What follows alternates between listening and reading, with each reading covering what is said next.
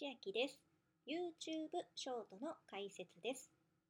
スマートフォンのご自分の YouTube チャンネルのところにショート動画を置ける場所があります。設定はパソコンで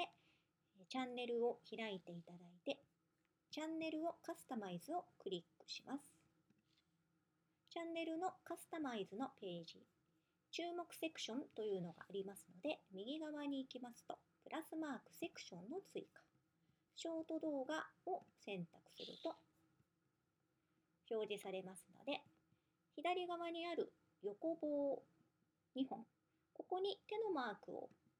上げてずらすことができますので、一番上に載せたければ一番上まで持っていくような感じで設定します。終わりましたら、ここ、えー公開を押して完了となります。以上、詳しく画面を共有して私の YouTube 動画で解説しておりますので、えー詳しくは